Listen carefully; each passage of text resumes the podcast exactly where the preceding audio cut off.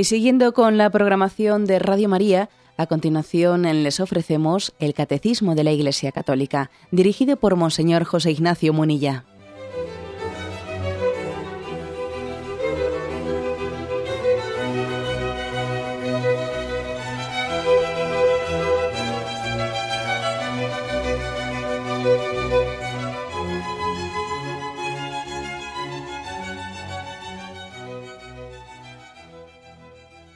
Cordial saludo a todos los oyentes de Radio María. Un día más, con la gracia del Señor, proseguimos el comentario del Catecismo de nuestra Madre la Iglesia. Seguimos en el apartado que tiene como título El respeto de la salud, dentro de la explicación del quinto mandamiento. Y el último de los puntos, el 2291, trata sobre el tema de la droga. Eh, dice así, el uso de la droga inflige muy graves daños a la salud y a la vida humana. Fuera de los casos en que se recurre a ello por prescripciones estrictamente terapéuticas, es una falta grave. La producción clandestina y el tráfico de drogas son prácticas escandalosas. Constituyen una cooperación directa porque incitan a ellas a prácticas gravemente contrarias a la ley moral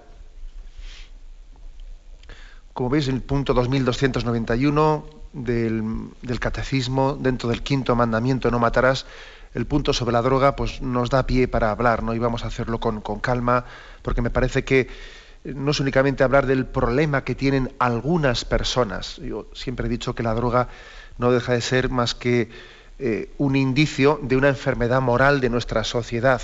¿eh? Eh, por lo tanto, vamos a reflexionar sobre ello. Nos va a ayudar a todos, ¿no?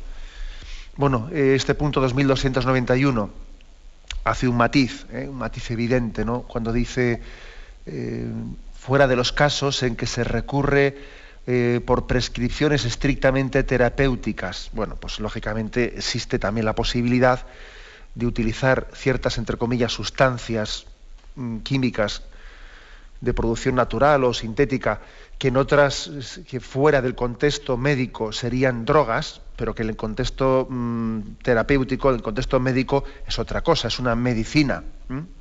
Así de claro. ¿eh? También el hecho de que Dios también haya, en su, en su sabiduría, etcétera, incluso también haya, haya dado nos haya dado entre la naturaleza ciertas, ciertas plantas de las que se producen ciertas sustancias, una vez yo, algún joven, algún joven con problema de drogas, a mí me ha dicho esto explícitamente. ¿Y por qué Dios, queriendo justificarse él, ¿no? pues del consumo de ciertas drogas que tienen un origen, un origen en plantas ¿no? y, una, producción natural, ¿y por qué Dios ha creado estas plantas? Y yo, pues lógicamente le digo, pues porque también se puede hacer un buen uso de ellas porque también existe la posibilidad de que esas sustancias sean terapéuticas y sirvan pues para los cuidados paliativos, ¿no? Pues muchos hemos tenido familiares familiares en los que, por ejemplo, la morfina, etcétera, y otras sustancias les han aliviado los dolores en momentos, momentos eh, pues, últimos de su vida. ¿eh? Por lo tanto, por supuesto que también, ¿no? Pues no, hay que hablar de la sustancia en sí misma como algo negativo. No es la sustancia en sí misma algo negativo, sino el uso que se, se haga de ella. También existe el uso terapéutico y tenemos que bendecir a Dios, ¿no? Pues por la posibilidad de que existan ese tipo de, fármacos, como digo, de producción natural o sintética, pero eso es lo de menos, eh, que están puestos al servicio del hombre, ¿no? Deben de estar puestos al servicio del hombre. Este matiz es importante, ¿no? No es que determinadas sustancias sean malas ellas en sí mismas, no, sino el uso que hacemos de ello fuera ¿no? del uso estrictamente terapéutico. Otro, otro matiz eh, que hace aquí este punto del catecismo, el matiz de la gravedad, especialmente de la producción clandestina, del tráfico eh, de, drogas, etc. la verdad es que dice que es algo, prácticas escandalosas, les llama el catecismo. A mí esto me ha recordado, me ha recordado ese pasaje del Evangelio que dice, hay de aquellos que escandalicen a uno de estos pequeños, porque más les valdría, ¿no? Más les valdría atarse una piedra, al cuello y lanzarse, al mar. El pecado de escándalo, el pecado de que alguien, es gravísimo ciertamente el que alguien construya su vida, cimiente su riqueza sobre la desgracia de, millones de personas, ¿no? qué responsabilidad moral tan grave, ¿no?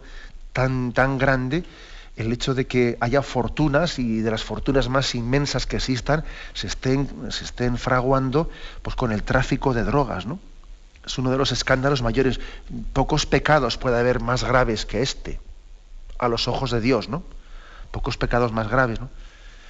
De hecho, una cosa que yo he comprobado es que muchas madres con hijos eh, con hijos drogadictos que ven a sus hijos totalmente esclavos, que no tienen una voluntad capaz de salir de esa esclavitud, esas madres suelen, eh, suelen tener una sensibilidad tremenda hacia la denuncia de los traficantes de droga. Suelen ser madres muy sensibilizadas, ¿no? Porque, claro, a ellas les, hasta qué punto les puede doler que haya quien se esté enriqueciendo a costa de la desgracia de mi hijo. Eso para una madre es terrible. ¿eh?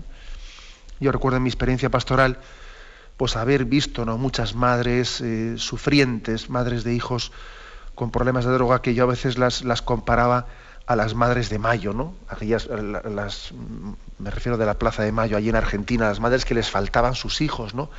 Y las madres que, que dicen, pero no va a hacer nadie nada, no va a hacer nadie nada. O sea, resulta que sabemos dónde se está vendiendo la droga, nosotros mismos lo vemos, eh, y, y, aquí nadie va a hacer nada. ¿Cómo es posible que lo sepamos nosotras, ¿no? Y, no, no actúa aquí nadie. Es impresionante, ¿no? Escuchar a, especialmente a los padres, ¿no? A los padres de los hijos afectados por la droga, el sufrimiento, la impotencia que, que, experimentan cuando ven, ¿eh? cuando ven cómo se está eh, haciendo un negocio, un negocio totalmente inmoral a costa de la desgracia de sus hijos, ¿no? Por cierto, eh, habría que ver y escuchar a estas personas, que son las que de verdad ¿no? han padecido el problema de cerca, cuando por ahí se escuchan debates bastante estúpidos, bastante estúpidos sobre la conveniencia de mm, legalizar el tráfico de drogas. Esa especie de, debate así liberal del mayo del 68, que gracias a Dios yo veo que se, que se está pasando, ¿no? Pero sí ha habido momentos en los que parece que era, era pues lo, progre, lo moderno, era también afirmar la conveniencia de despenalizar la droga, de, legalizar su, situación para que así, para que así no hubiese pues, riesgos de, bueno, pues de que en ese tráfico ilegal se generen mafias, eh, darle un cauce legal, ¿no? Como de hecho esto va a ocurrir, como de hecho esto no hay quien lo pare, como esto es incontenible, por lo menos démosle un cauce legal. ¿eh? Así, pues contribuiremos a que haya menos, menos mafias, a que los precios sean más, eh, más encauzados, incluso hasta a que se paguen impuestos y a que no haya delincuencia y no sé qué y no sé cuántos, ¿no? Eh, una, una, versión muy liberal ¿no? de las cosas. Pero eh, desde luego yo creo que si esto se le dijese ¿no? a esas madres ¿no? y a esos padres que están sufriendo por porque ver que sus hijos ¿no? están esclavizados y dirá, ¿y qué solución me da usted? Usted me da la solución de que, de que todavía esté todo más a mano, de que esté todavía todo más, más al alcance, ¿no? Esa es la solución que usted me da. En vez de reprimir el mal, digamos, pongamos el mal a nuestro alcance, ¿no? Pues es una solución penosa, ¿no? Ciertamente penosa, que, que parece que la propone una, una ideología que, que en el fondo no tiene capacidad de luchar contra el mal. Nosotros no solo tenemos que afirmar el bien, sino tenemos también que luchar contra el mal. ¿eh? Eso, de, eso de que al, mal hay que darle un cauce pues para que así eh, se eviten males mayores, bueno, es que yo creo que al mal hay que reprimirlo y hay que apostar por el bien. ¿eh? No siempre partir, ¿no? Partir del falso supuesto de que el mal es inevitable. ¿no? El mal es inevitable hasta que lo evitemos. así de claro, ¿no? Nosotros tenemos esperanza. El mal se puede evitar. Pasa que, claro, aquí se parte ya de una desesperanza, ¿no? Bien, por lo tanto, la gravedad del tráfico de drogas, ¿no? La gravedad.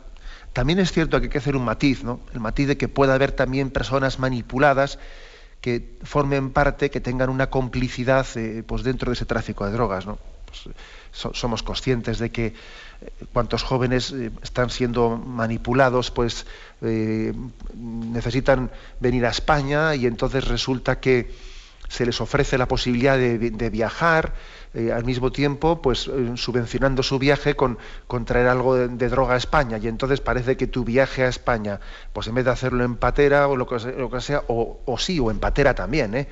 o en avión o lo que sea, pero introduciendo, droga en España que evidentemente pues bueno pues no, no es el perfil este tipo de, traficante de menor escala no es el mismo perfil de esa persona que se enriquece no pero evidentemente es injustificable claro también esto es injustificable mm. el hecho de que él quiera utilizar ese dinero para un fin bueno lo hace injustificable pero es cierto también ¿no? que en el mundo del tráfico existen tantas personas manipuladas Recuerdo haber tenido, pues, hace, no hace mucho tiempo, hace pocos meses, pues, un encuentro con un joven en la cárcel, con un joven que está en la cárcel, pues que contaba la, experiencia terrorífica de haber venido de, Colombia aquí a España, pues, eh, pues habiendo tragado algunas, eh, algunos de esos globos o bolsas que introducen introducen eh, dentro del cuerpo, habiéndolas tragado pues con, con droga, ¿no?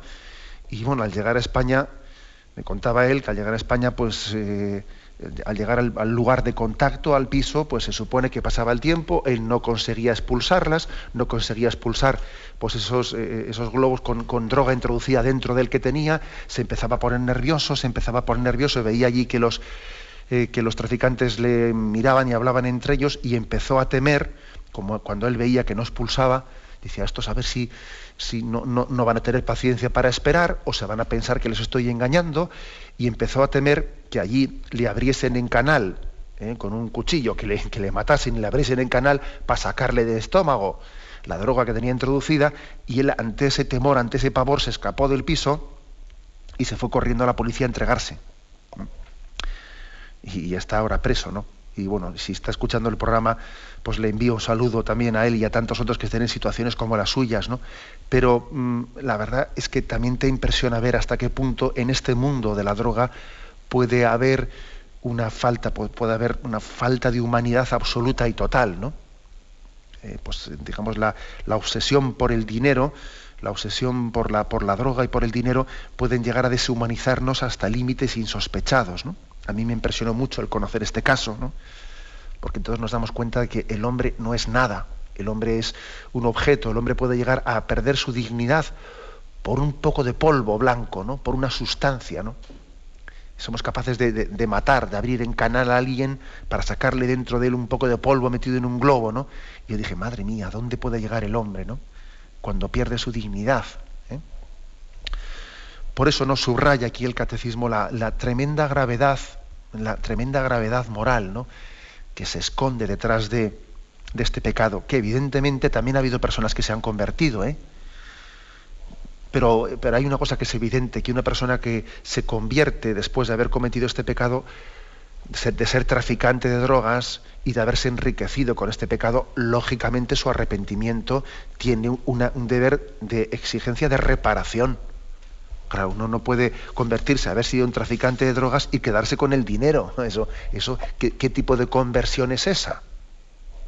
Y uno no puede convertirse de haber sido un traficante y haber generado tanta desgracia y tanto sufrimiento sin luego convertirse al mismo tiempo en el militante de la vida, ¿no? en, defensor de los enfermos, de, de, los enfermos de sida, de tanta gente. ¿no? es decir, el arrepentimiento de este pecado pues exige una reparación muy importante. ¿eh? O sea, que estamos hablando de, que hay determinados pecados, como pueden ser la difamación, la calumnia, el robo, o este mismo, ¿no? Que exigen una reparación.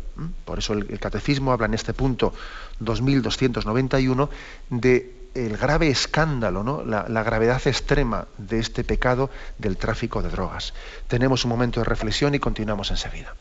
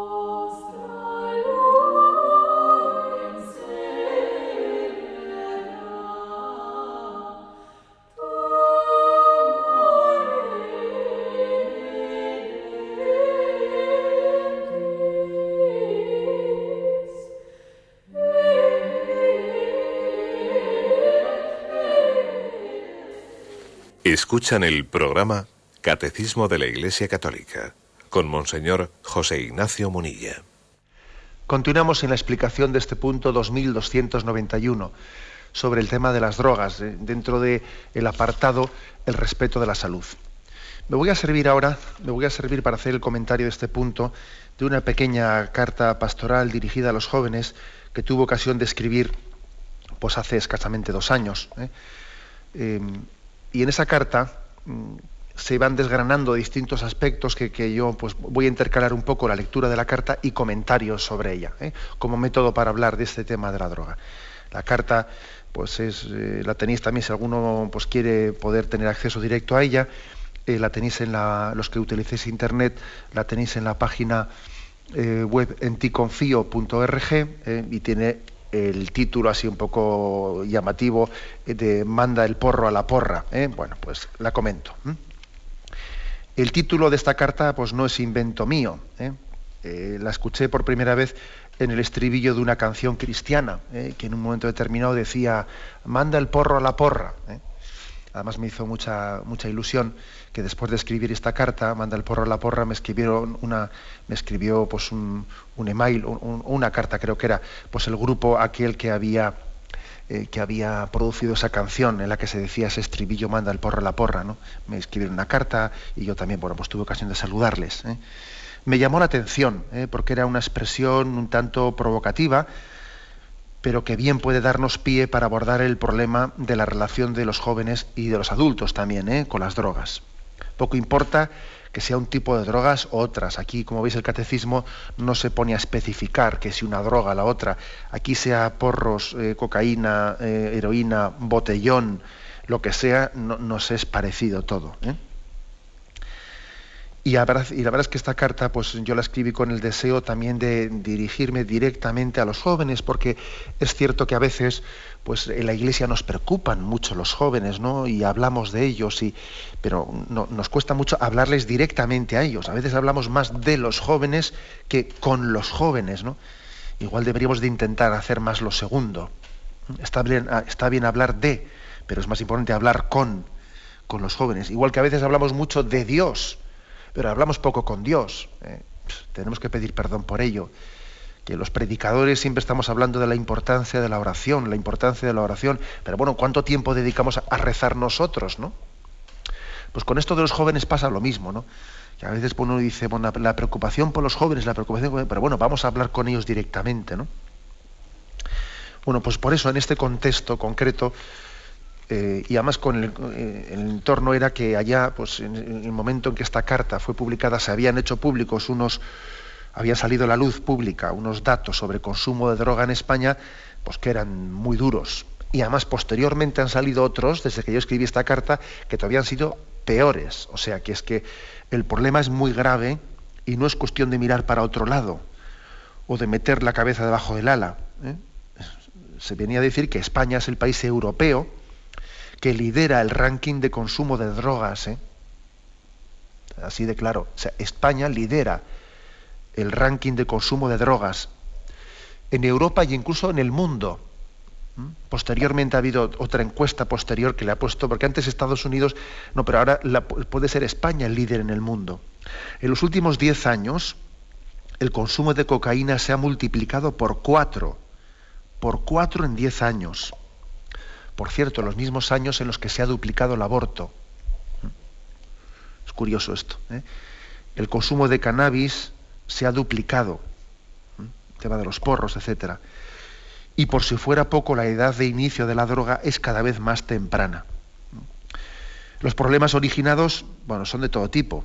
¿eh? Psiquiátricos, esquizofrenia, psicosis, depresiones, psicológicos, ¿eh? desinhibición, falta de reflejos, físicos, apetito desmedido, propensión a ataques de corazón, problemas respiratorios, también hay problemas familiares, por supuesto, que se derivan de, la droga, ¿no? Problemas familiares, problemas afectivos, problemas laborales, problemas escolares, problemas de amistades. O sea, es un problemón, ¿eh? es un problemón el tema de la droga, ¿no?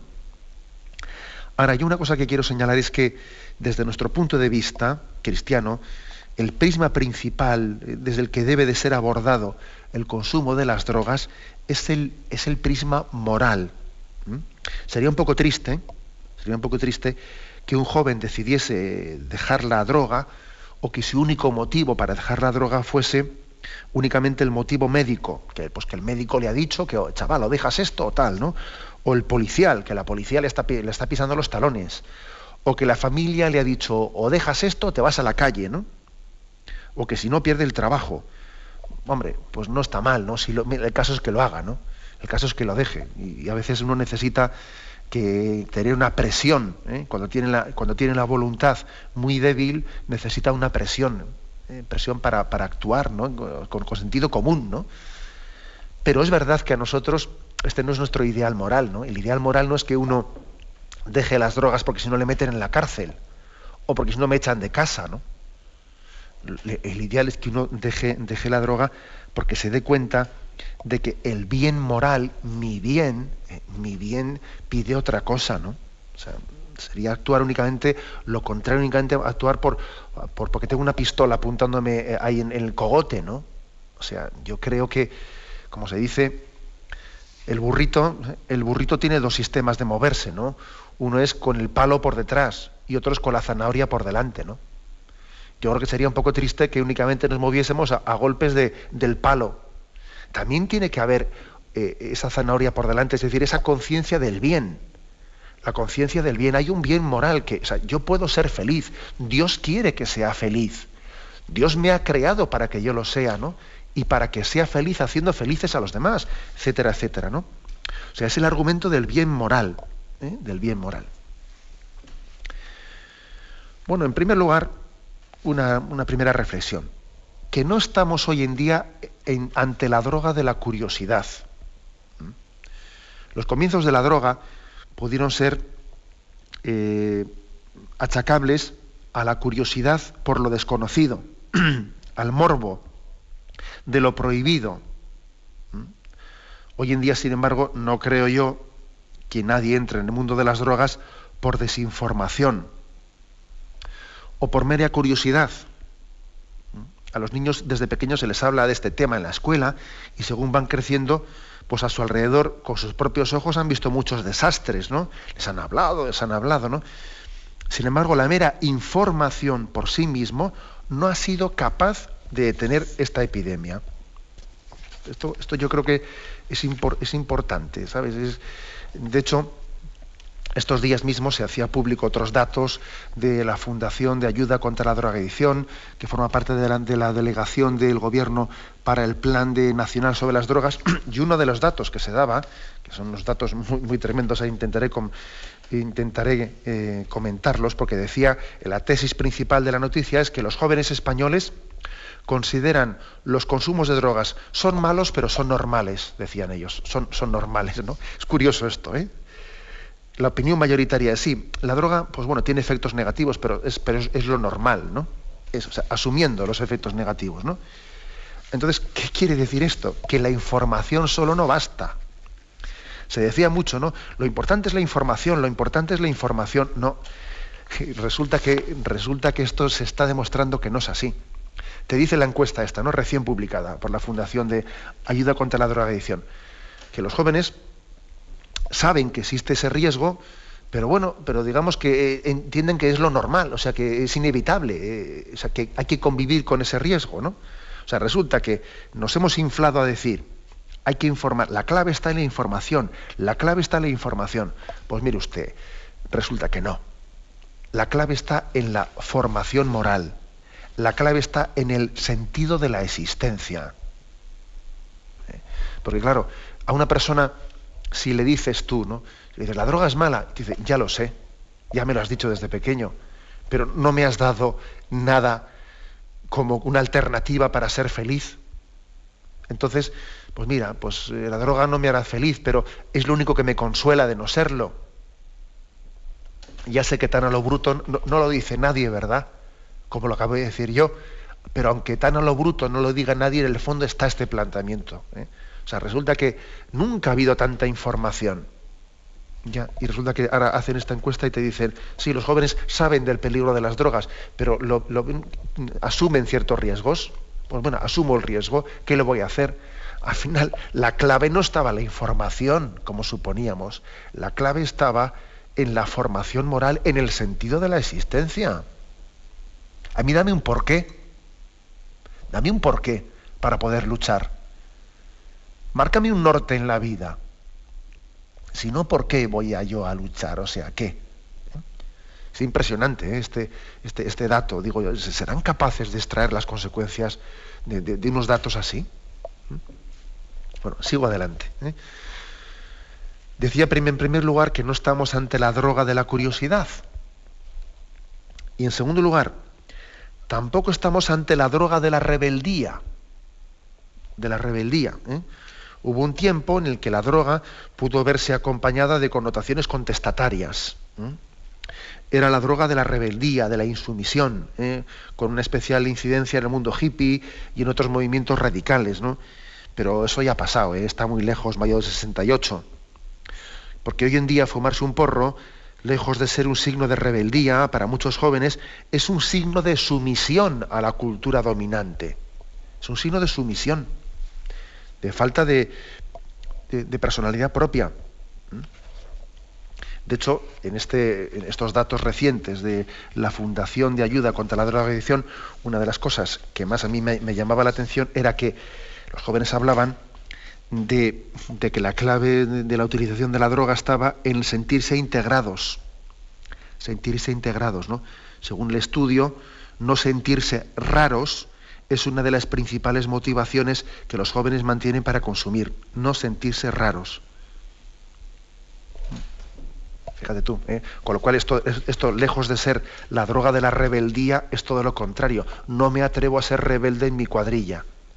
En el fondo me tengo que sentir integrado con ellos, si no me van a marcar. Voy a ser yo aquí el raro, voy a ser el patito feo. ¿Mm? Es la droga de la sumisión, no de la rebeldía, no, no, todo lo contrario. ¿no?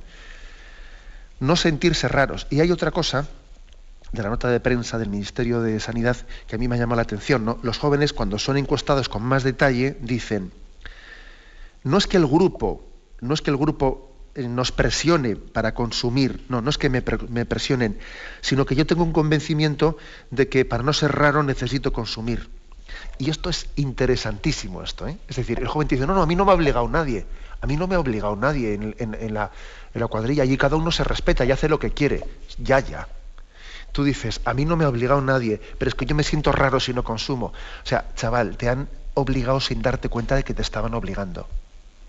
O sea, es decir, se ha formado aquí un clima, se ha formado un ambiente, se ha formado una cultura que encima tiene el guante blanco de parecer liberal y respetuosa y muy tolerante, y aquí cada uno hace lo que quiere, sí, pero como no pases por el aro, vas a, parecer el leproso de Molokai. ¿eh? Pareces el patito feo. O sea, es una forma civilina de obligar. No es una coacción física, es una coacción cultural, en la que te acabas sintiendo ridículo si no pasas por el aro. Y entonces este tipo de persecución, este tipo de coacción es todavía mucho más grave. Porque fíjate, ¿eh? cuando dicen los jóvenes en, este, en esta encuesta, ¿no? No, eh, es el grupo ¿no? el que, el que no se han sentido presionados por el grupo, sino por un convencimiento interior de que necesitan sentirse integrados. Es una dictadura, ¿eh? es una dictadura del relativismo, es una dictadura del liberalismo, es una dictadura de, este, de este progresismo de pacotilla ¿no? que existe en nuestra, en nuestra cultura actual.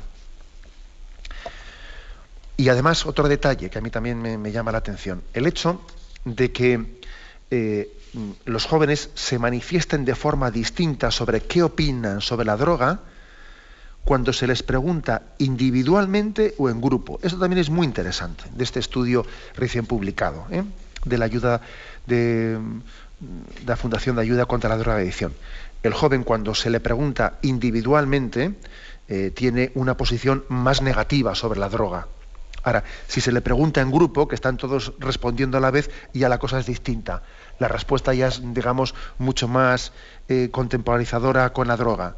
Eh, la justifican más. es curioso, no somos los mismos respondiendo individualmente que en grupo.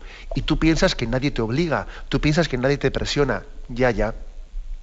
Sí, o sea, no, no hay mayor esclavitud que la de quien se piensa libre siendo, siendo esclavo, ¿no? Y tiene unos grilletes y tiene unas esposas invisibles, invisibles, que le quitan libertad, pero él no las percibe y está esclavo y, está muy determinado, ¿no? Por ese contexto en el que está. es curioso, ¿no? La respuesta es bastante sensiblemente diferente cuando el joven responde individualmente o en grupo. Por lo tanto, ¿no? avanzando un poco en el tema, no estamos en la droga de la curiosidad, ni tampoco estamos ante la droga de la rebeldía. ¿eh? Curiosidad no, ¿por qué? Porque información tenemos hoy en día mucha. El problema es que falta formación, no información. Y droga de rebeldía, nada. Hoy en día lo que, lo que, lo es ser rebelde es ser astemio. Eso es ser rebelde, ¿no? El otro, el otro en el fondo es seguir, el seguir la manada, ¿eh? seguir la manada y no tener capacidad de discrepar delante de ella tenemos un momento de reflexión y continuamos enseguida.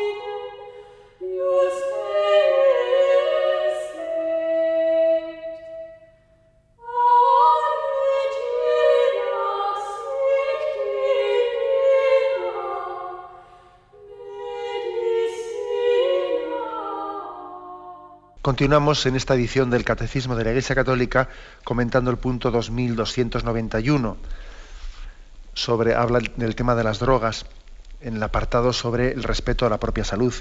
Nos estamos sirviendo también haciendo algunos comentarios sobre este punto sobre una carta que un servidor escribió hace no hace mucho tiempo que tenía el título de Manda el porro a la porra y hablaba de, de este tema de, ¿no? del mal moral de la droga. Decíamos pues que no estamos hoy en día ante la droga de la curiosidad, que ya estamos muy informados, no estamos ante la droga de la rebeldía, sino todo lo contrario, es la droga de la sumisión ¿eh? y de la falta de personalidad ante, ante la cultura eh, dominante. Estamos ante la droga de la falta de sentido. ¿eh? La droga de nuestros días se impone por defecto. Quiero decir, se impone por falta de ideales firmes y trascendentes es como si el organismo estuviese bajo de defensas y entonces coge fácilmente cualquier virus que ande por ahí suelto. ¿Mm? Nos falta afirmarnos en el sentido de la existencia, ¿no? Caer en la cuenta de que nuestra vida responde a una vocación. Cuando uno no sabe en esta vida para qué está, ¿no? Y qué fines persigue, y está un poco así de despistado, no sabe cuál es el norte de la vida, es mucho más fácil que caiga en cualquier agujero o se agarre o se agarre a cualquier tubo de escape. A cualquier tubo de escape, ¿no? Esta es la cuestión clave, la cuestión del sentido de la vida. ¿Por qué tantos sacrificios, metas, obstáculos, agobios? ¿no? Difícilmente se le puede pedir a alguien que se sacrifique en la vida, que luche en la vida día a día, si no se le ha mostrado el sentido de su existencia. Solamente cuando descubrimos que venimos del amor y que volvemos al amor, venciendo el sufrimiento y la muerte, es cuando podemos dar lo mejor de nosotros mismos. El gran problema es que no damos sentido a la existencia, no somos capaces de dar sentido a la existencia. Entonces, pues mira, pues me voy a tomar una pastilla, me voy a tomar no sé qué, pues para aliviar mi, mi hastío interior, ¿no? Mi vacío interior. Por eso yo creo que los cristianos tenemos hoy en día, ¿no? Pues eh, tenemos un quehacer insustituible, ¿no? Me parece que nadie da hoy en día clave de sentido a la existencia si no es el cristianismo. Descubrir que nuestra vocación es, el amor. O sea, hemos sido creados por amor y nuestra vocación está, está destinada al amor, ¿no? Sin, sin este punto de partida, si no hay un sentido a la existencia, es muy fácil que el hombre alivie, alivie los días de su vida, intente aliviarlos con tubos de escape. Y puede haber tubos de escape de muchos, ¿eh? de muchos tipos. Tubos de escape eh, que pueden ser eh, de vanidad, de fomentar mi imagen, mi imagen, a ver si la gente me aplaude, a ver si se fijan en mí, mi imagen, mi tipo, mi tipito, y esto y lo otro, a ver si llamo la atención, ¿no? Tubos de escape que en el fondo pues, pueden ser de otro tipo, pues como por ejemplo puede ser el dinero, el dinero y el dinero, y en eso me siento seguro. Tubos de escape que pueden ser las drogas, ¿no? Y pues mira, ahora me, coloco un poco y ahora eh, sencillamente me pongo morado y luego me pongo no sé qué, ¿no? Ojo, es que hay muchos tubos de escape de, formas muy distintas, ¿no? Eh, de, muchas, yo diría, con muchas connotaciones, pero que todos ellos parten, parten de la falta de existencia en la vida. Por eso no veamos a los consumidores de droga como una, unos, una casta aparte, ¿eh? o como, podríamos decir, pues gente automarginada. No, o sea, ojo que no es tan distinto, ¿eh? no es tan distinta la situación de fondo de quien ha recurrido al consumo de drogas pues para aliviar el vacío interior que tiene o quien ha recurrido pues al fomento de, pues, pues, pues, yo qué sé, pues he puesto antes la vanidad, el tipito, la imagen, esto, lo otro, ¿no? O sea, cada uno se está agarrando a un tubo de escape para aliviar su vacío interior. Además hubo un momento en el que la droga, especialmente la heroína, cuando la heroína, pues quizás eh, allá por los años 70, ¿no? Eh, pues era la droga dominante, pues era un tipo de droga que creaba eh, pues un perfil, un perfil humano muy demarginado ¿eh? Parecía que el heroinómano pues, se, se, marginaba, cogía eh, su, su, dosis y entonces se apartaba de todo el mundo y vivía marginado y con un aspecto... No, no, hoy en día no, no es eso. Es decir, hoy, en día la droga convive totalmente metida en el mundo. No se trata de que alguien se ha metido en un lugar y se ha encerrado allí. Está conviviendo entre nosotros. La droga no es cosa de algunas personas raras. ¿eh? Sino que es una manifestación más de una sociedad enferma, que le falta la clave del sentido de la existencia. ¿eh? Insisto en esto porque, porque esto es una, una cosa muy importante. De hecho, eh, vuelvo de nuevo ¿eh? a, esta, a la nota de prensa emitida por la delegación del Gobierno para el Plan Nacional sobre Drogas recientemente publicada, y una de las cosas que a mí más me llama la atención ¿no? de este estudio repito un poco así el título con el que se ha hecho público, ¿no? dice, los, jóvenes consideran los consumos de droga peligrosos pero normales. ¿eh? Peligrosos pero normales. Digo, fíjate tú, peligrosos pero es normal, ¿eh? que es que hay que asumir los riesgos, ¿no? Entonces, ¿qué, ocurre? Fijaros, detrás de esto, detrás de esto, sabemos que tiene riesgos, pero, pero es normal, ¿no? Es normal. Detrás de esto hay hay un decir, ¿no? Bueno, mm, hay que. Mm, tiene riesgos, pero tiene ventajas. Entonces, tiene beneficios, ¿no? Entonces, como tiene, tenemos que sopesar beneficios y ventajas y ver que, aunque tenga riesgos, a mí me alivia, a mí me alivia, ¿no? Dentro de mi, mi falta de motivación, pues mira, me, me da eh, un ir tirando para adelante, un salir de este atolladero. Yo ahora mismo pues estoy en este callejón oscuro de un poco de amargura en mi vida y entonces necesito aliviarme. Ya sé que tiene riesgos, pero tiene sus beneficios. ¿no? Estos son los términos ¿eh? en los que se expresa ¿no? esta, esta encuesta. Leo literalmente. En su decisión de consumir o no, los jóvenes ponderan tanto los riesgos como los beneficios teóricamente asociados al consumo de droga. Y el riesgo, dice, lo contemplan no como un factor más, perdón, lo contemplan como un factor más, pero no el determinante. hay riesgos, oye, pero a veces hay que asumir riesgos para intentar un poco aliviar tu vida, ¿no? Y uno dice, qué tremendo es esto. ¿eh? Es, tremendo, porque en el fondo es decir, ya sé que esto me hace daño, ya sé que esto me hace daño, ya sé que esto eh, no es respetar la propia salud, si lo sé, si lo sé. ¿eh? Si a mí me dicen que la marihuana, pues el consumo de la marihuana eh, mata las neuronas y las neuronas eh, precisamente son de esas pocas células que tenemos que no se regeneran. Entonces, pues alguien, un consumidor de marihuana, pues está perdiendo eh, neuronas y perdiendo agilidad y perdiendo capacidad. Y además son, son células que no se regeneran. Si lo sé, si me lo han explicado. Ya, pero igual tengo que asumir riesgos, te dicen, ¿no? Mm, pues en pro de los beneficios que tengo. Esto es yo creo que cuando he leído yo esta encuesta decía, es que no se puede decir más claro. No se puede decir más claro. ¿eh? He, aquí, he aquí el ejemplo más evidente de la falta de amor y la falta de esperanza. Falta de amor a nosotros mismos, no nos queremos, no nos queremos. Esto me hace daño, pero bueno, oye, pues lo sigo tomando porque, porque por lo menos me alivia. O sea, no nos queremos, no tenemos esperanza, esperanza en que el Señor eh, pues, pues, pues me puede cambiar, en que Él me ha creado para que yo sea feliz, que Él me ha creado, ¿eh?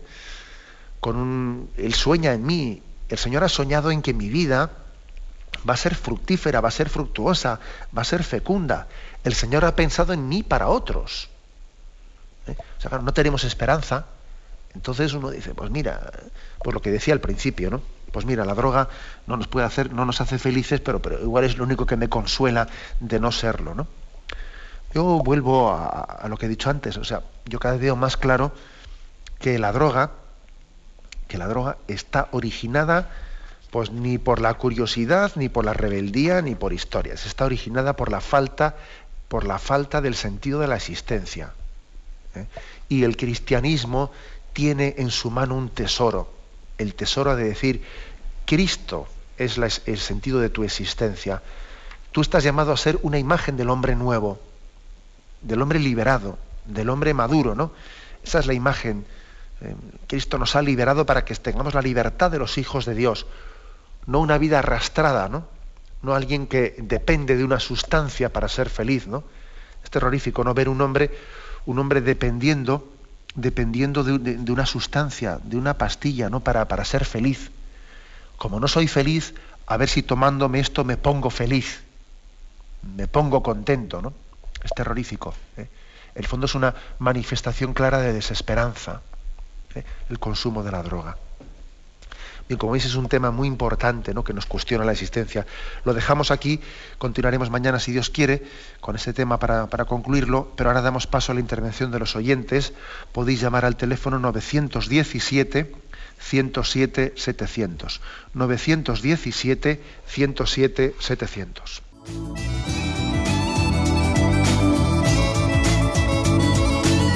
¿Le gustaría tener sus programas favoritos de Radio María en CD o DVD? Ahora es posible.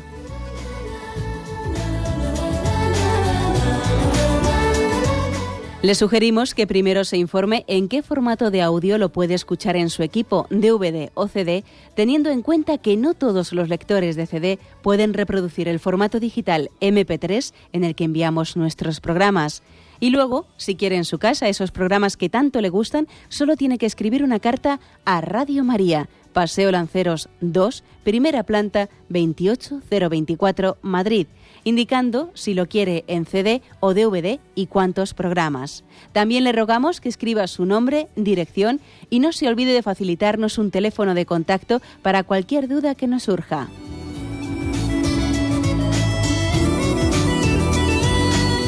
Radio María, más cerca de usted.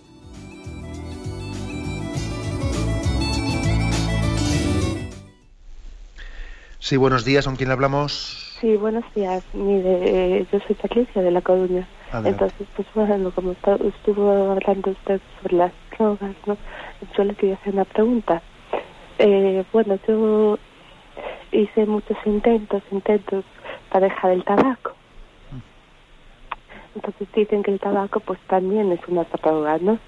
Entonces, bueno, la verdad es que no sé cómo dejarlo, ¿no? Porque ya yo mm, hice tantos intentos, tantos intentos que después, pues bueno, la verdad fueron fallidos, ¿no? Eh, entonces le quería preguntar a usted, ¿no? ¿Cómo podría, bueno, cómo podría dejarlo, ¿no? ¿Qué, qué método me, me vendría bien para coger y dejarlo, ¿no? Porque, bueno, eh, el tabaco también es una droga, ¿no? Nada más. Bien, gracias, gracias a usted por su humildad.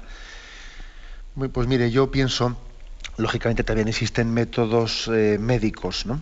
Que pues yo no soy la persona apropiada para, para presentárselos, pero yo, mm, yo le hago una reflexión. ¿eh?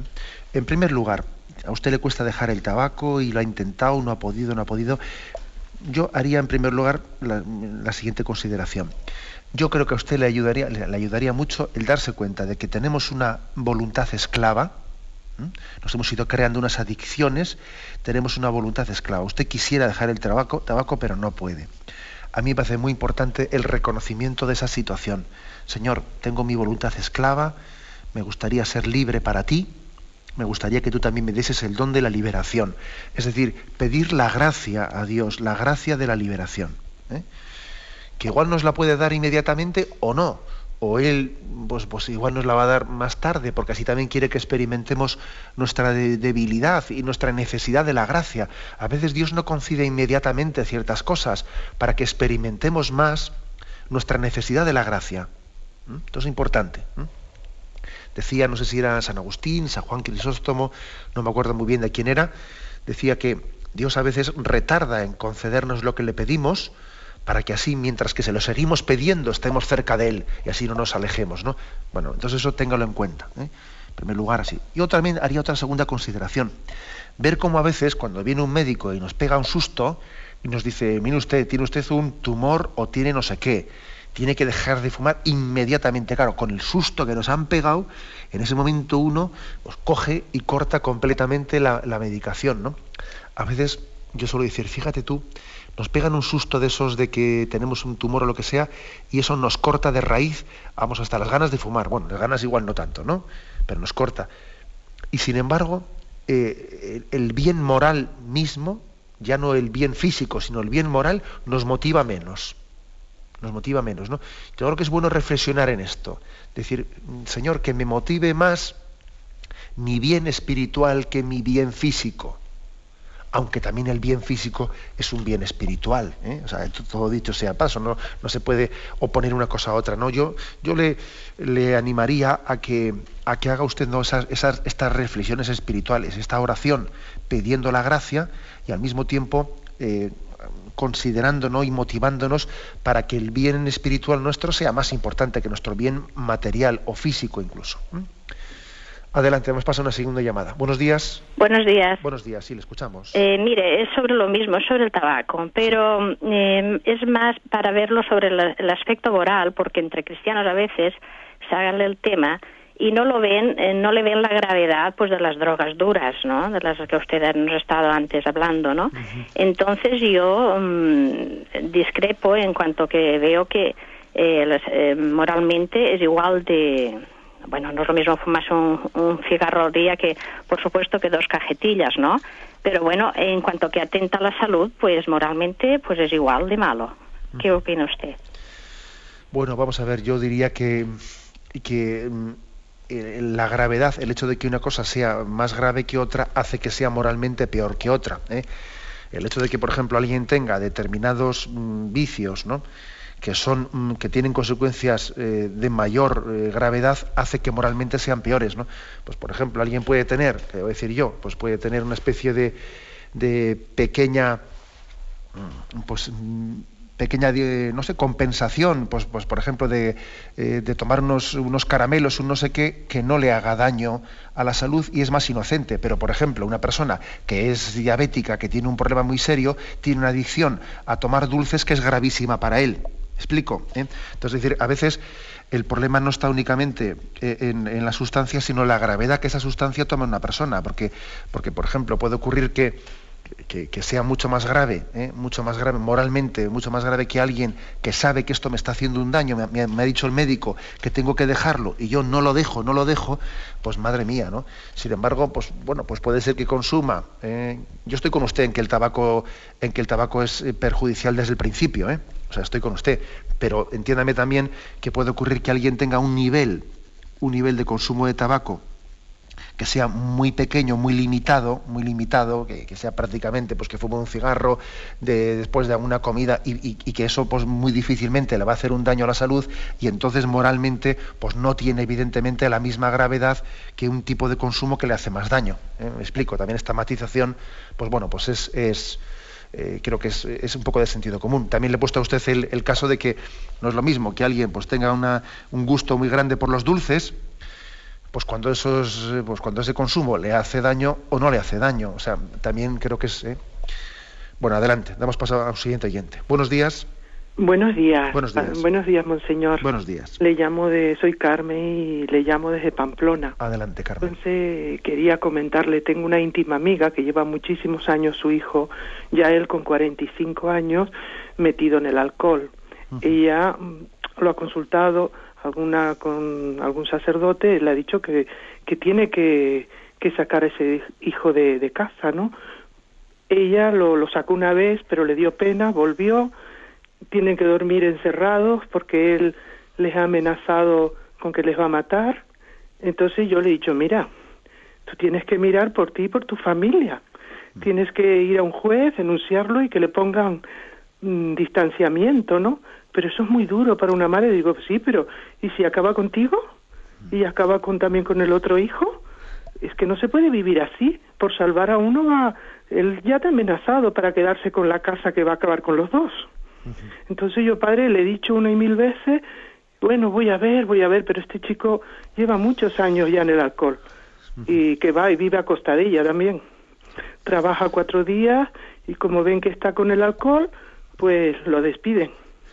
Entonces yo no sé, mi, yo he sido muy tajante con ella. Le he dicho, mira, pues yo creo que tienes que ir a la trabajadora social y poner esto en manos de un juez, que lo saquen de tu casa y ya está.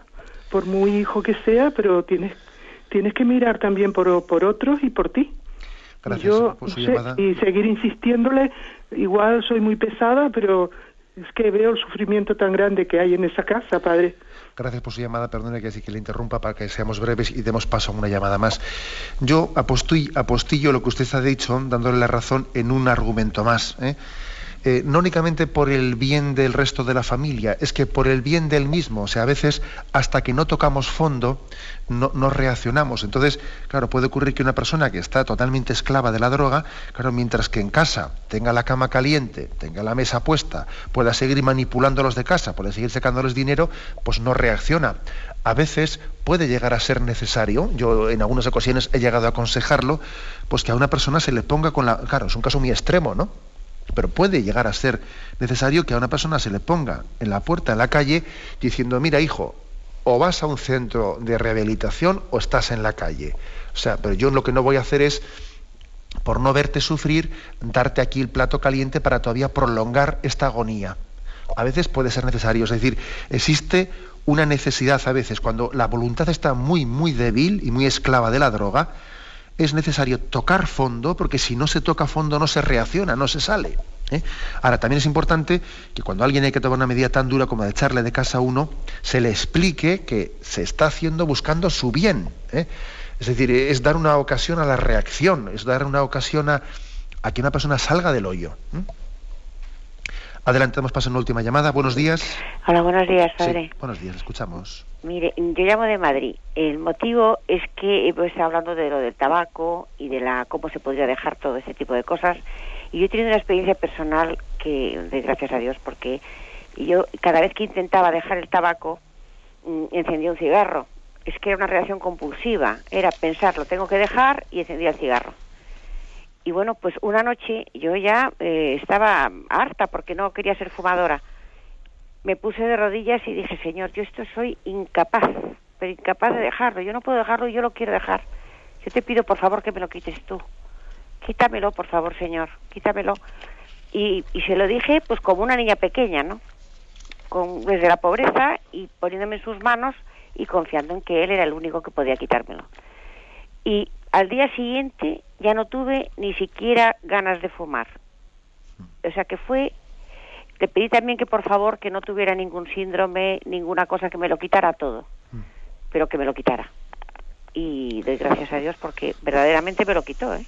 Bueno, pues me lo quitó definitivamente, o sea que fue una gracia inmensa. Gracias por su testimonio, que sin duda alguna es un gran milagro. ¿eh? Yo creo que Dios a veces hace estos milagros que eso es un milagrazo, ¿no? Eso pues nos lo puede dar el Señor a todos. Desde luego Él puede darlo y se puede pedirlo con ese espíritu de niño, como dice, como dice el oyente, ¿no? Ahora, pues lo más probable es que el Señor no se lo dé de esa manera a todo el mundo, ¿eh? sino que Él, también como he dicho antes yo en la primera intervención, también tiene muchas pedagogías. Con cada uno de nosotros tiene un plan distinto, ¿no? A veces también el Señor permite que nuestra batalla sea larga que nuestra batalla sea larga. A veces uno tiene que ir pues, poco a poco disminuyendo y yo qué sé, ¿no? Con cada uno tiene una historia. Pero yo pienso que es importante que tengamos esperanza. Voy a ver qué quiere el Señor de mí y voy a ver cómo, me, eh, cómo Él me ilumina este camino y el otro y el otro, ¿no? O sea, tanteo, le pido la gracia, lo intento, lo ofrezco, ofrezco este sacrificio por, un, por una intención determinada que me motiva, que sé que está, lo estoy ofreciendo por un hijo, que sé que este hijo me preocupa mucho y al ofrecerlo por él encuentro más motivación. O sea, tenemos que ir también, ¿no? Dentro de esta lucha eh, espiritual que todos tenemos, buscando los resortes que más nos mueven para hacernos dóciles a la gracia de Dios. Bueno, me despido con la bendición de Dios Todopoderoso, Padre, Hijo y Espíritu Santo. Alabado sea Jesucristo.